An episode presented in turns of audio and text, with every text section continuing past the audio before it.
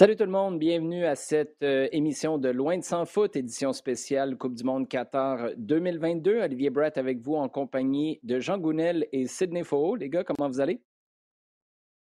Très bien, très bien. Mode Coupe du Monde, on est très euh, bien.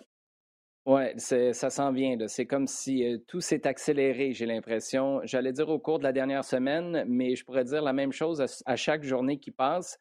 Euh, on va prendre ça du mmh côté positif de la chose, même si tout d'un coup, le sommeil frappe fort. Le soir, il me semble que je me couche plus tôt que je me couchais il y a quelques semaines. Les gars, on va poursuivre notre analyse du groupe B. La semaine dernière, on a parlé de l'Angleterre et de l'Iran. Cette semaine, ça va être les États-Unis et le Pays de Galles. On aura une question du jour, comme on l'a à chaque semaine et on se penchera sur la sélection canadienne. Une question intéressante là aussi pour une équipe nationale du Canada il a joué deux matchs depuis notre dernière émission. Une victoire 2-0 face au Qatar, et une défaite, là aussi, de 2-0 face à l'Uruguay. On va commencer avec euh, les États-Unis. Sid, euh, euh, c'est une équipe où, évidemment, on la suit de près, un peu par défaut, principalement parce que le site web de la MLS est un brin, un brin pro-États-Unis. Qu'est-ce que tu anticipes dans un club, dans un groupe qui est quand même particulier, qui est relevé, mais où personne n'est en train de survoler sa préparation non plus? Les États-Unis, euh, une équipe euh, qui a eu beaucoup de difficultés à se qualifier en, en, CONCACAF. trois défaites, notamment un total de 25 points, c'est autant que le Costa Rica. eux qui ont d'ailleurs dû valider leur ticket à la dernière journée, ce qui est assez inédit pour euh, les, les États-Unis qui sont euh, qui sont quand même champions euh, en, titre de, la Gold Cup, mais qui semble être en proie à une, crise d'identité avec un, un, vivier de, de, de talent qui remplit la, la, sélection, qui joue de, dans, dans des clubs de plus en plus huppés, qui a beaucoup de minutes en, en, en Ligue des Champions, mais, mais qui dans le, la qualité de jeu produit, malgré des, des victoires très importantes contre le, Mexique ne semble pas satisfaire euh, et les partisans et les observateurs.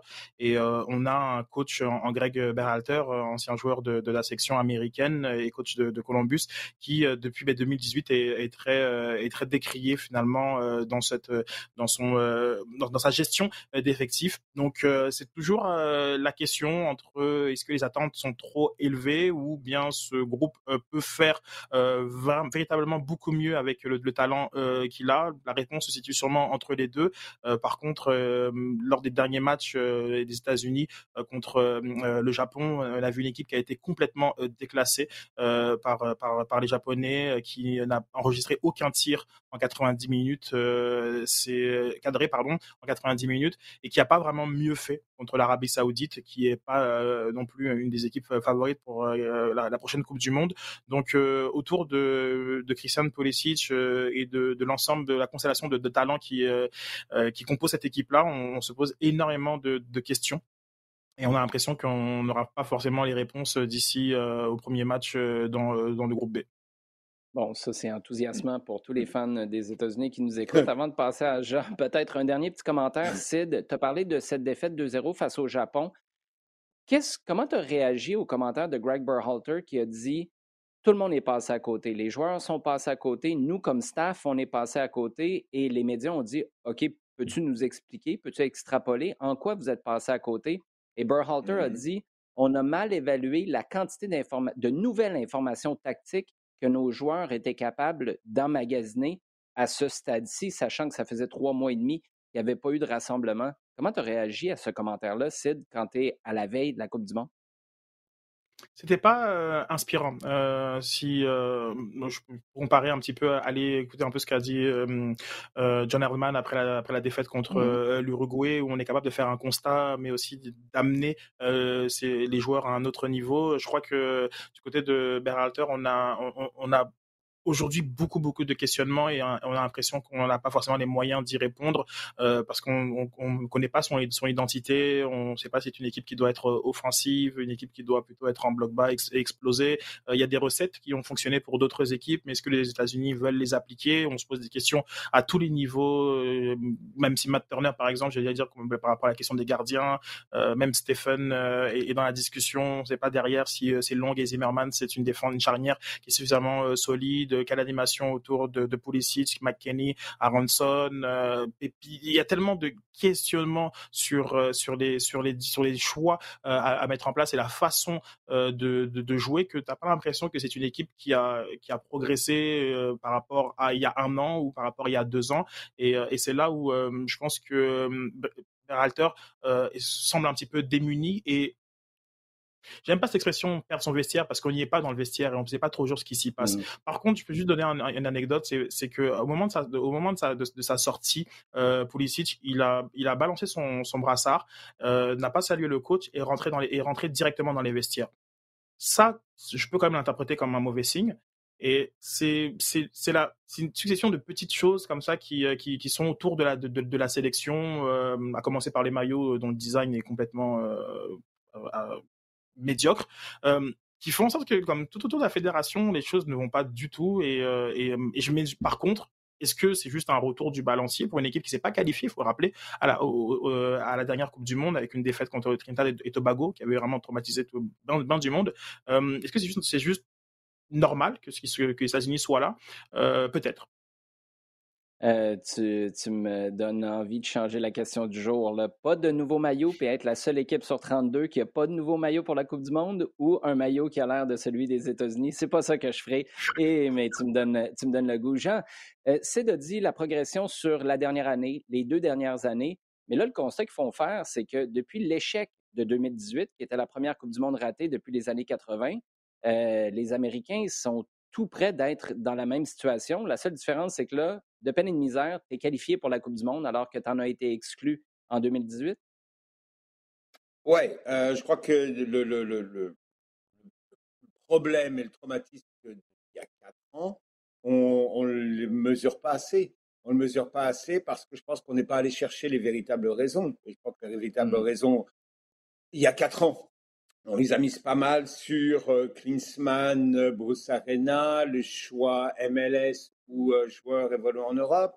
Et on n'est pas allé toucher le fond du problème qui est, à mon avis, au niveau de la formation et que j'appellerais de la post-formation, c'est-à-dire comment des joueurs qui sont très bien et performants jusqu'au niveau 20 ans me semblent être restés des U20 pendant très très longtemps. Tu vois? Et, que la barre est, très difficile à franchir. Donc le, la problématique, elle était là et que Greg Berhalter, lui, il est arrivé, il a été nommé pour euh, parce qu'il y avait le feu et que son, son travail était d'éteindre le feu et de remettre un peu d'ordre de la même façon qu'il y avait de l'ordre à remettre dans la, dans la Fédé elle-même avec la, la nomination de, de Cindy Parlock-Cohn euh, à la mmh tête de la Fédé, parce que Cordero, c'était complètement n'importe quoi. Euh, mais euh, je crois qu'il y a eu une problématique que personne n'a voulu, face à laquelle personne n'a voulu vraiment faire face et, et dont traîne, en fait. C'est comme une blessure que tu traînes pendant des années. Ben là, voilà. C'est qu'elle se réveille. Et elle se réveille parce que on l'a vu quand même lors des éliminatoires du Monde. C'est une équipe qui a, qui a pas de projet de jeu. Contre le Canada, ça a été les deux matchs. On a vu régulièrement des mêmes séquences, les mêmes façons de vouloir faire, clairement en cognant à chaque fois un mur, en n'avançant pas. et que peut avoir quelques éclairs individuels. Et, les États-Unis actuellement sont des moments individuels qui font un petit peu la différence. Mais derrière, comme dit, euh, comme dit Sid, où, où est l'identité?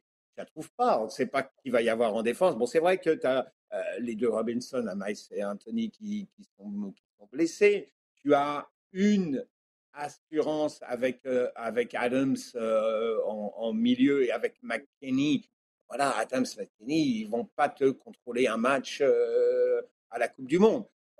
ensuite, Pulisic et Reina, qui à mon avis le joueur le plus doué de cette génération. C'est plus, que Pulisic. Mais si tu fais le, le, total des, absences de ces deux-là sur blessure, tu dis, bon, bah, est-ce que tu peux compter là-dessus pour être des meneurs et être des patrons? Non, c'est pas possible. Alors tu regardes dans le même temps une équipe.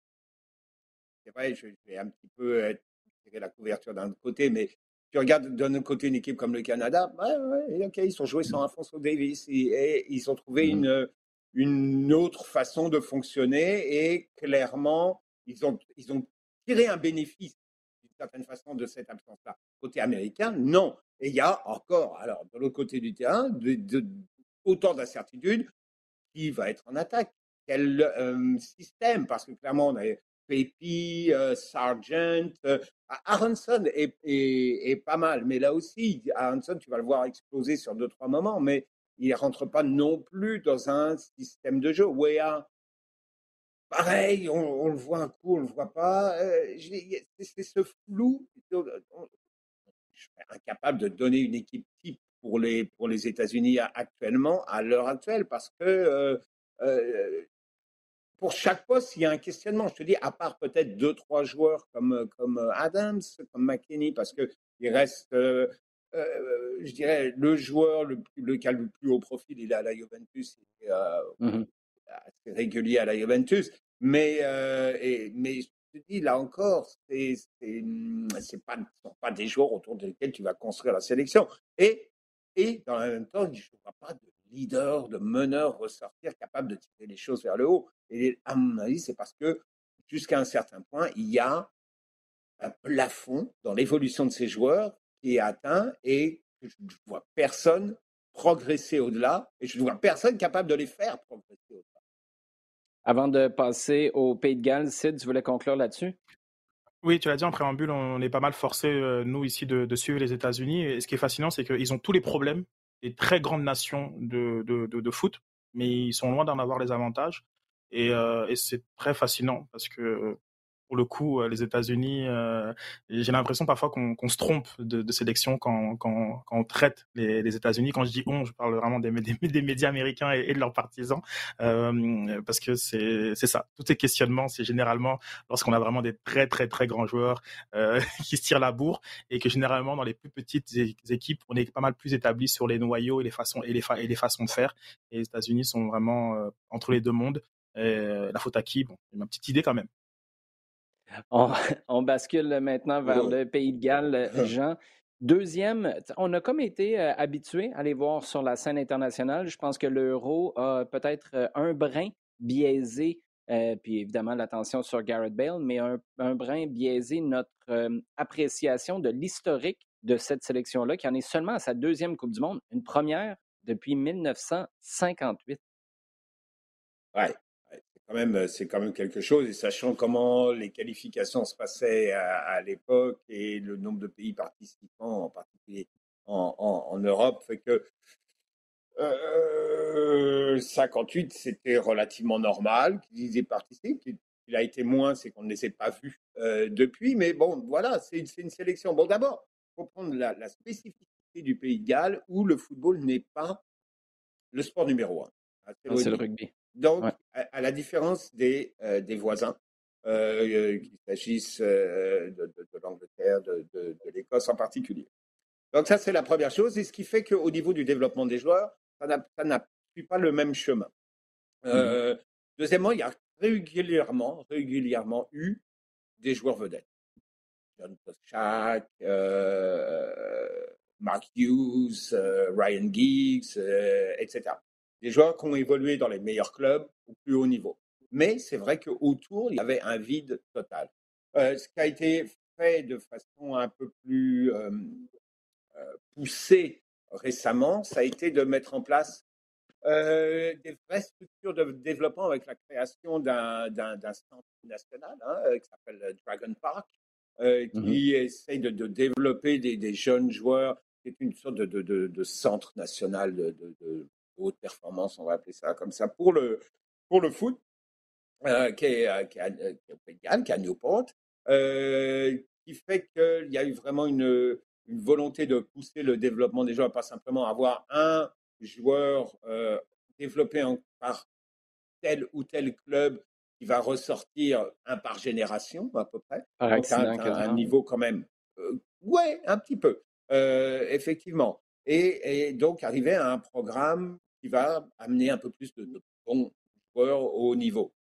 derrière ça, tu as, quand même un sélectionneur, Rob Page, qui, était là par intérim. C'était Ryan Giggs qui devait prendre la, sélection. Et puis Ryan Giggs a, tous ces problèmes extrasportifs euh, mmh qui font qu'il n'est pas, il peut pas être avec la, sélection. Rob Page fait un, travail phénoménal. Euh, là, mais lui aussi, en prenant les choses à la base, c'est-à-dire, il a dit bon bah voilà, quel est le, le noyau de joueurs dont je peux euh, disposer? Qu'est-ce que je vais aller chercher, sachant que j'ai un certain nombre de, de, de, joueurs top euh, à commencer par Hennessy dans les buts et en allant jusqu'à jusqu'à euh, et euh, d'aller chercher, bon, tu vois la profondeur par contre qu'il peut y avoir euh, maintenant dans le, dans le Championship, parce qu'il y a beaucoup de joueurs qui viennent de Championship, la deuxième division anglaise, euh, parce qu'ils jouent régulièrement, parce qu'ils euh, ils ont atteint un niveau qui est clairement ce qui peut se faire mieux pour des joueurs venus du Pays Galles. Tu des clubs comme Swansea, Cardiff qui commencent à produire des joueurs aussi. Donc tout le projet, depuis une dizaine d'années, est en train de, progresser. Ça arrivé en 2016 avec la qualification pour l'euro un beau parcours à l'euro. On continue euh, comme ça. Il y a eu un échec à la dernière Coupe du Monde, mais tout de suite après, il y a eu l'équipe a bien rebondi pour pour l'euro suivant et les qualifications Coupe du Monde où le, parcours a été bon jusqu'à la, qualification ultime face à en barrage face à l'Ukraine. Donc c'est une progression qui est logique, qui est normale, avec des moyens quand même limités comparés à deux grosses euh, nations de foot qui sont euh, voisines. Et euh, petit à petit, on voit que cette équipe-là reprend, reprend sa place. Et à la différence de, des années précédentes, c'est tout un groupe qui, qui, qui avance et qui suit un développement, un programme de développement bien mis en place. Oui, et pour ceux qui se posent la question à savoir c'était quoi les problèmes extrasportifs de Ryan Giggs qui a été obligé de céder la barre de l'équipe, euh, c'est Giggs qui a été accusé pour agression sexuelle, qui a été amené en cours, bref, pour une histoire d'agression sexuelle. Donc, c'est comme ça qu'on s'est retrouvé avec un nouveau sélectionneur. C'est de la grande question. Est-ce que le Pays de Galles est à la scène internationale? Ce que l'impact de Montréal était à la MLS avec Nacho Piatti? Donne ça à Nacho, tout va bien aller. Donne ça à Garrett, tout va bien aller. C'était vrai pendant une, bonne période. Euh, je pense qu'il faut donner un gros crédit à, Gareth Bell et sa capacité à, changer les, matchs euh, euh, grâce à sa patte gauche, que ce soit sous coup franc ou sur une accélération. Et, et si les, très bons résultats à l'échelle euh, européenne UEFA euh, des, des, Pays de Galles sont largement euh, dus à, sa, à, son, à son talent. Aujourd'hui, à 32 ans, avec son, son passage, son année compliquée à Madrid, même son, son retour manqué à Tottenham et aujourd'hui sa présence à LAFC, on ne sait pas dans quel état on va retrouver Gareth Bell.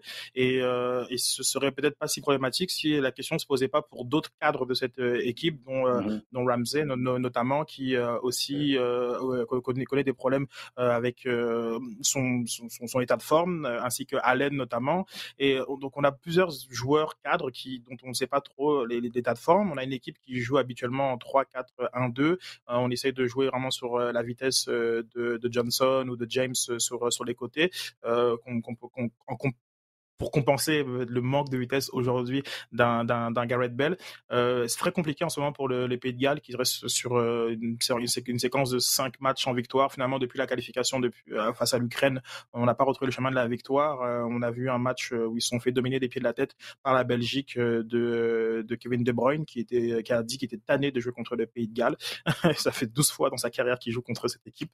on a une opportunité avec ce groupe B qui est relativement ouvert.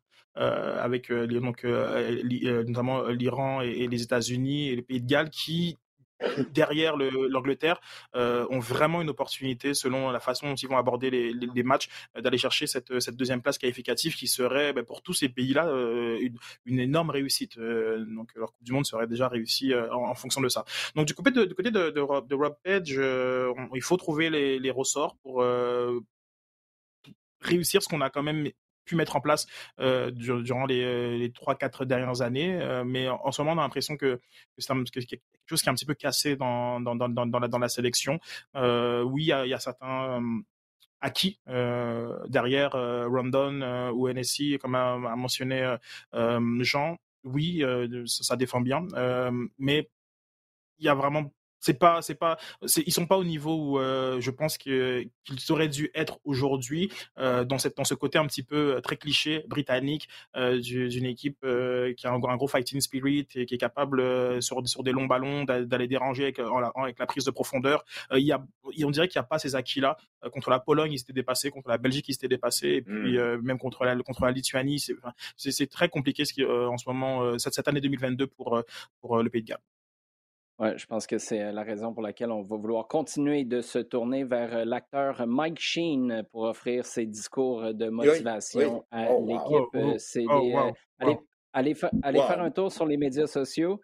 quand un, un, acteur saisit c'est quoi l'essence de motiver une équipe de sport, ça donne quelque chose de franchement. Écoute, ça donne des frissons. Allez faire un tour sur Twitter, vous allez trouver assez facilement en tapant Pays de Galles, Wales, Mike Sheen. Bref, vous êtes assez grand pour faire cette partie-là du travail. Les gars, on y va avec la question du jour.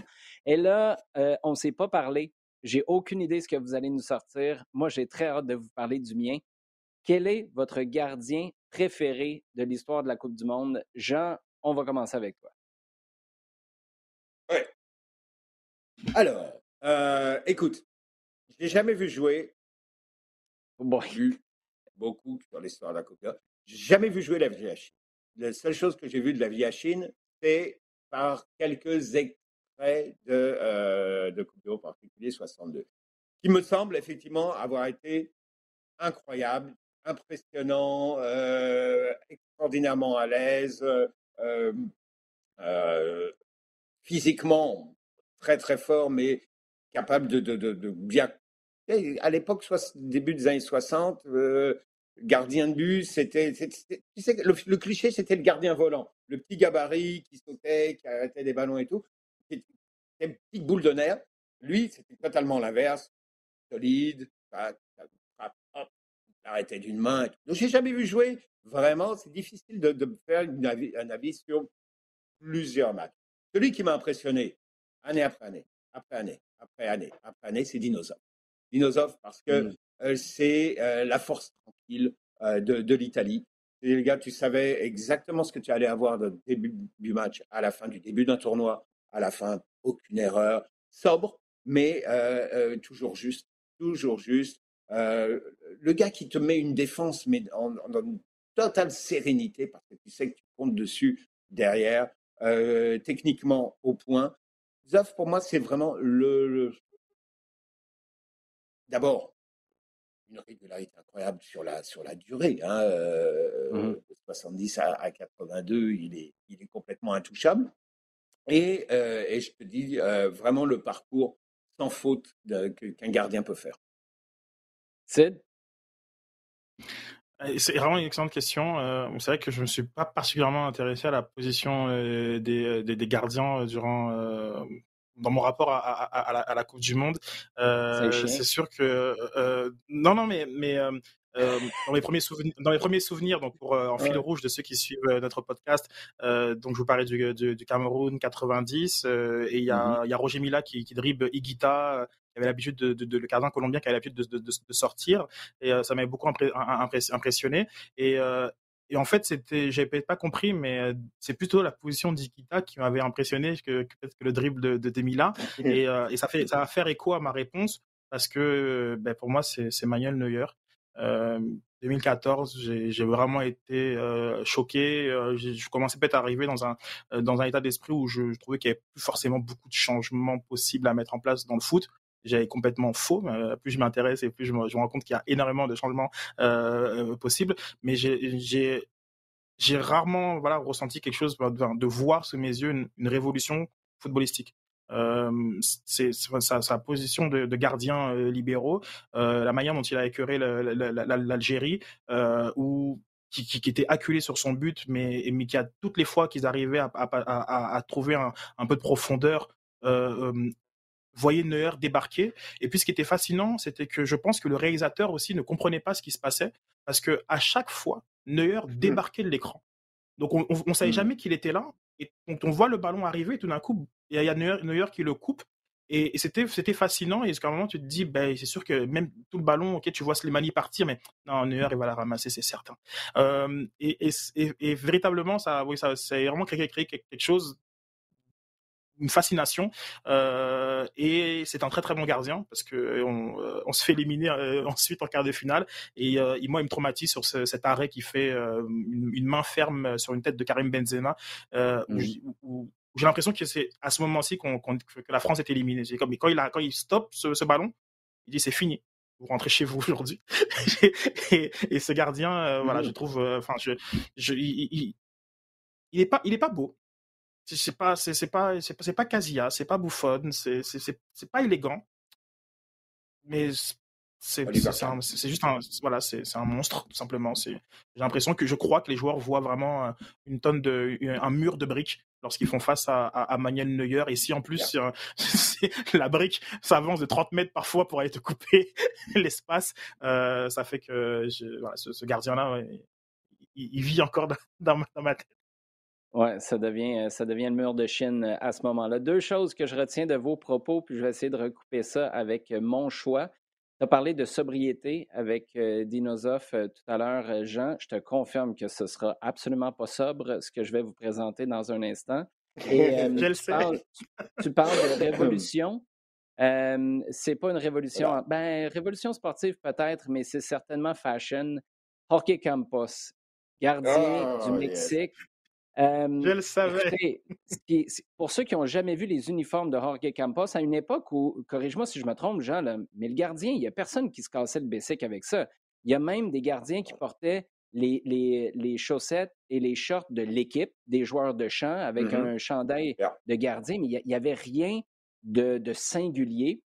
1994, tu as Adidas qui décide de commencer à faire des maillots, souvenez-vous, avec les genres de pastilles de, de quelques couleurs mm. euh, sur, euh, sur les chandelles de gardien. On essayait de, de, faire quelque chose avec ça. Mais Jorge Campos a dit Hold my uh, cerveza. Puis il est parti complètement révolutionner ce qu'un gardien pouvait être. Il y avait des uniformes euh, ben, qui étaient à lui, seul. Il n'y avait pas d'histoire de. Ben ouais, des fluos avec des losanges de toutes sortes de couleurs, des triangles. Ça partait dans tous les sens. Le gars faisait 1m70. Quand il n'était pas dans les buts, il était attaquant. Je veux dire, c'est d'une époque dans tous les sens du terme. Vous allez me dire 1m70, tu es gardien du Mexique, c'est pas la même chose que tu es 1m70 tu es gardien de l'Allemagne et vous aurez, vous aurez tout à fait raison.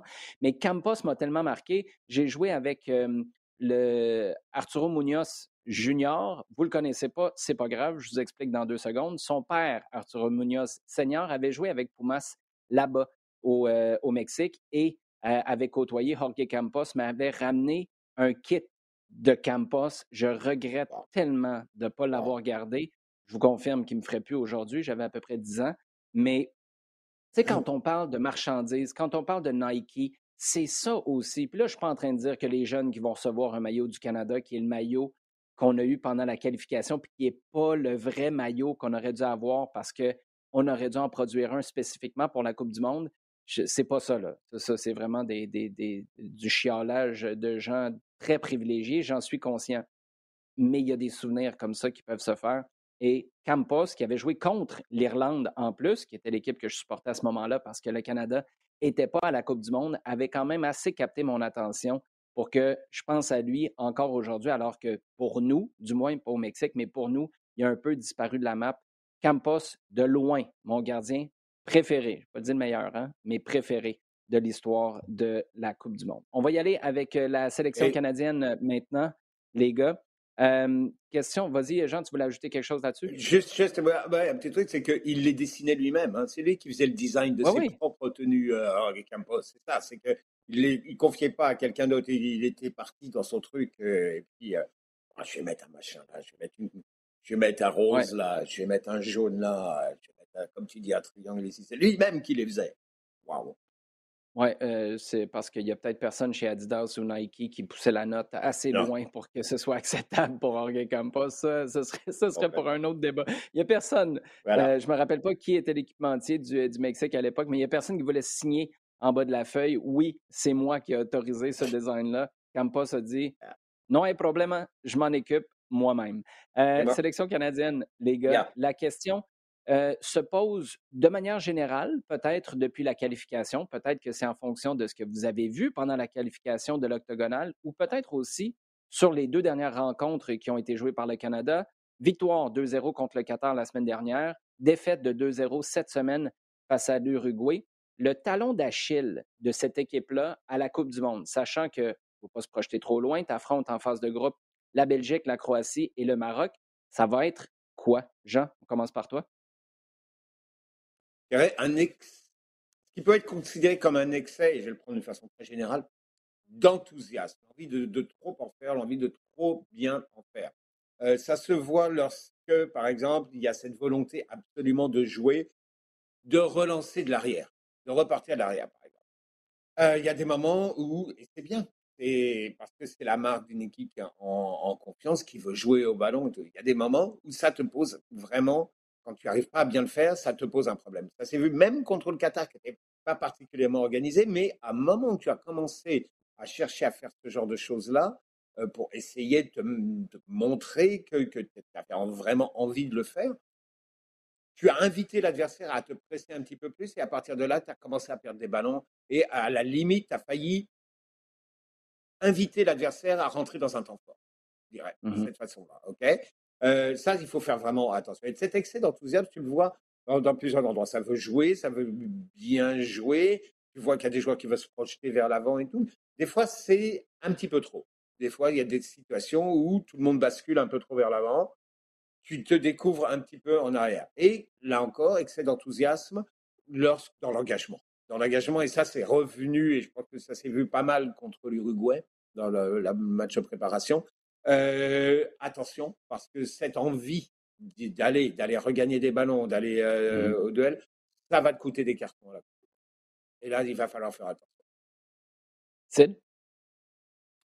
C'est une excellente euh, question. Encore une fois, pas rangé, pas avec le gars des vues. c'est sûr que le Canada a des gros talents offensifs et, que défensivement, c'est pas forcément au, au même niveau. donc la réponse facile serait euh, la, défense euh, centrale. Mais euh, j'ai un peu envie d'être décalé et puis aller dans le sens de, de, Jean. Et je te dirais que le talon d'Achille, ce sera Alfonso Davis pour le, Canada. c'est le meilleur joueur du Canada, peut-être même de l'histoire du Canada. c'est un joueur qui va polariser les ballons, l'attention, et ça passera par lui. Et sa capacité de faire les bons choix. Et sur les derniers matchs, sans rien lui enlever, mais vraiment sans rien lui enlever, à plusieurs reprises, j'ai trouvé qu'il ne faisait pas les, bons choix et qu'il y avait un décalage entre lui et certains de, ses coéquipiers. Et j'ai l'impression que le salut du Canada passera par lui et sa capacité à prendre tout son talent et le mettre au service du collectif, tout en utilisant tout son talent. Donc l'idée c'est pas de brider. Alphonse Davis n'est pas un mmh joueur comme les autres. Euh, ça c'est évident. Donc ceux qui s'attendent à ce qu'il joue contre les autres, comme les autres, je non, pour moi ils sont dans le champ. Par contre, euh, il doit savoir que lorsqu'il fait peut-être une accélération, un décalage, un dribble, euh, tout de suite de servir un coéquipier. Peut-être pas chercher le deuxième dribble. Si parfois il faut, il faut le faire et qu'il a la capacité de le faire, enfin, fais-le. C'est pas, c'est très délicat. je suis dans une zone très grise dans, dans, dans, dans, ce que je dis. Certains ont pensé que c'est pas. Non, il y a. Vas-y. Excuse-moi, je t'interromps là-dessus, mais on, on, va prendre l'exemple, puis là, comprenez la comparaison. Tu vas pas dire à Lionel Messi, de ne pas tenter. Tu ne vas pas dire à Lionel Messi de ne pas battre trois joueurs si lui, en regardant partout autour, il a décidé que le chemin le plus probable pour te rendre à ton objectif, qui est marquer un but, c'est passer à travers les trois joueurs. Ce que tu es en train de demander, c'est qu'une fois que tu as battu le deuxième, si le troisième, tu es tout croche, tu es en déséquilibre, puis il y a quelqu'un d'autre qui est là, mieux placé, c'est là où il faut que tu aies la lucidité de savoir que c'est pas dans une position amoindrie que tu es nécessairement meilleur que les autres. Et c'est ce que les plus grands arrivent à saisir, le moment où le faire tout seul, parce qu'il n'y a personne d'autre que toi qui est capable de marquer un but contre le Panama comme il a fait. Il n'y a personne d'autre dans l'équipe. Personne.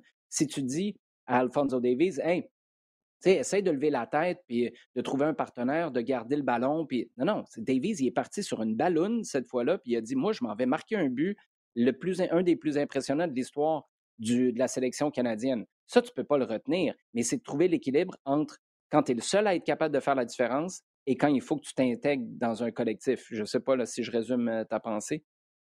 Oui, je pense que le gros défi, c'est lui, c'est comme il doit, il, doit arriver à rendre les autres, les autres plus forts. C'est, ce sera son gros, gros, gros défi dans, dans un contexte qui est très différent du, du Bayern euh, euh, Munich, euh, dans une équipe qui a aussi largement évolué depuis ses, premiers, ses premières sélections. Mmh à, Alfonso Davis, et dont, dont, le rôle attendu est, est, est très différent. Et, et, pour tout ça, j'ai envie d'en parler, au-delà de l'âge de Victoria ou autres ou d'autres aspects comme des, qui sont assez évidents. je pense que voilà, donc peut-être plus facteur X que talon d'Achille. Je, je mets, pour moi, c'est vraiment le joueur qui est, qui est top niveau mondial. Ça se voit euh, contre n'importe quelle équipe. N'importe quelle équipe nommée-les, Alfonso Davies peut faire des différences.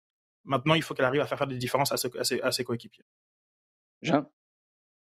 Oui, je, je juste justement là-dessus, bah, parce que c'est un super bon point euh, Qu'est-ce que tu as pensé de son positionnement?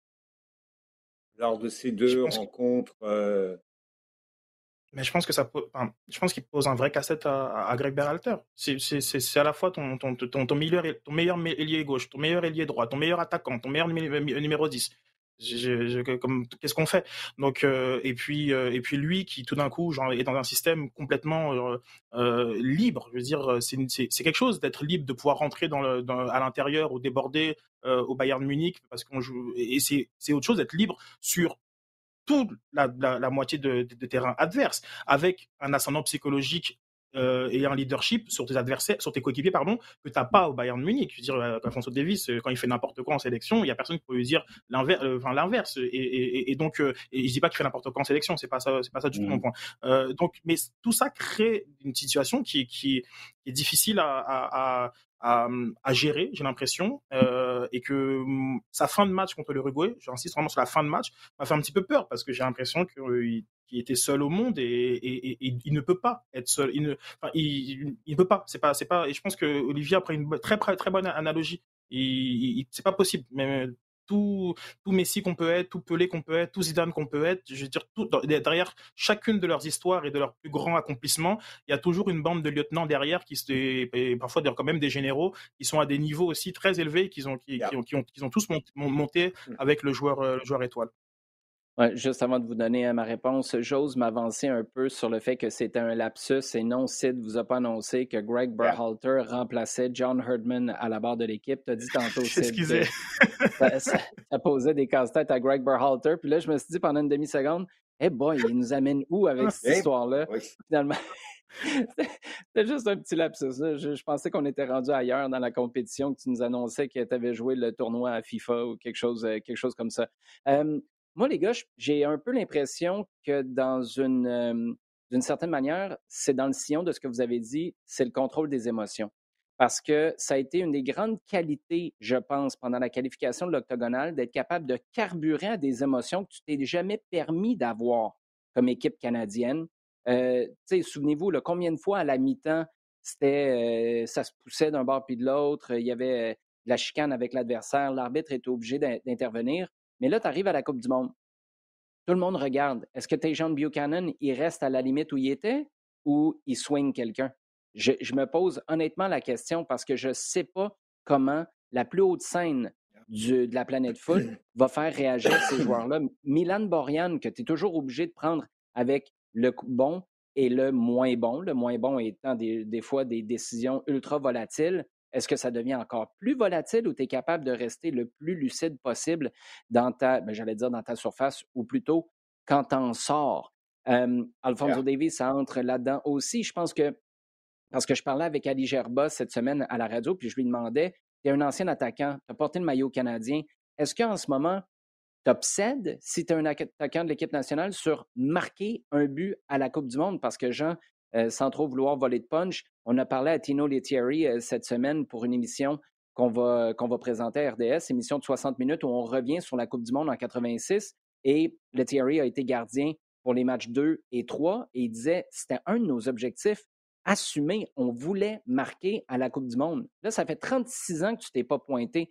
Jonathan David, Alfonso Davies, Kyle Laren, Tejan Buchanan, est-ce que ces gars-là vont être pris un peu, emportés dans le mauvais sens du terme par cette émotion de vouloir marquer enfin pour le Canada un premier but dans l'histoire de la sélection canadienne à la Coupe du Monde? Si c'est le cas, pour moi, c'est inquiétant. Si au contraire, tu restes fidèle au processus, et je le sais que c'est cliché, mais c'est cliché pour une raison, c'est parce que ça t'empêche de t'emporter, de laisser les émotions dicter ce que tu fais ou comment tu te sens, ben là, c'est plus rassurant. Mais les émotions, et surtout, tu sais, tu joues contre une équipe de l'Uruguay, euh, je comprends que ce n'est pas eux que tu vas rencontrer, mais là, tu vas arriver contre des gars qui en ont de l'expérience, qui vont te piquer, qui vont savoir euh, que Richie Larea, c'est celui qu'il faut que tu allumes parce que le reste peut complètement exploser mmh. autour de lui. Et c'est là que j'ai très, très hâte de voir d'abord comment on va préparer cette équipe-là en sens du contrôle des émotions et comment on va se comporter arriver, euh, arriver sur le terrain. Juste avant de conclure, les gars, je ne sais pas s'il y en a un de vous deux qui voulait ajouter quelque chose?